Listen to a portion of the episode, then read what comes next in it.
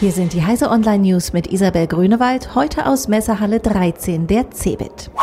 Deutschland kämpft um digitalen Spitzenplatz. Deutschland muss nach Ansicht von Bundeswirtschaftsminister Peter Altmaier beim Kampf um einen Spitzenplatz bei der Digitalisierung junge, innovative Unternehmen stärker fördern. Mit Blick auf innovative Startups sagte der CDU-Politiker während der Eröffnungsfeier der IT-Messe CeBIT am Montagabend in Hannover, Debatten über Risiken seien wichtig, dürften aber nicht zur Abwanderung kreativer Köpfe und ihrer Ideen führen. Breitbandförderung schleppt sich voran.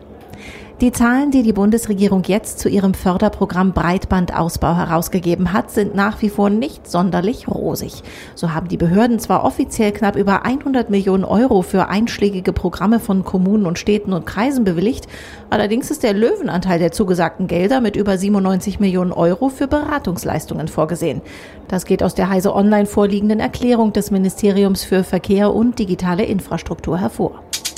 Schweizer stimmen für Glücksspielgesetz mit Websperren. In der Schweiz sollen die Provider in den kommenden Monaten eine Sperrinfrastruktur fürs Internet aufbauen. In einem Referendum am Sonntag haben 72,9 Prozent der Wahlberechtigten für das umstrittene Geldspielgesetz gestimmt. Es sieht vor, dass eidgenössische Zugangsanbieter künftig unlizenzierte Online-Glücksspielanbieter anhand einer schwarzen Liste der Behörden blockieren müssen. Kritiker lehnen dies als Basis einer möglichen weitergehenden Zensur ab. Sandsturm droht Mission des Mars Rover zu beenden.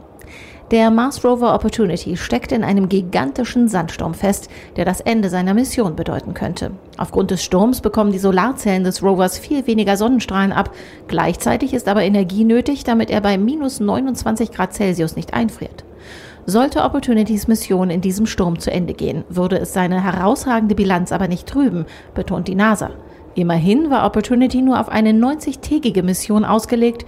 Inzwischen ist er aber schon mehr als 14 Jahre unterwegs. Diese und alle weiteren aktuellen Nachrichten finden Sie auch auf heise.de.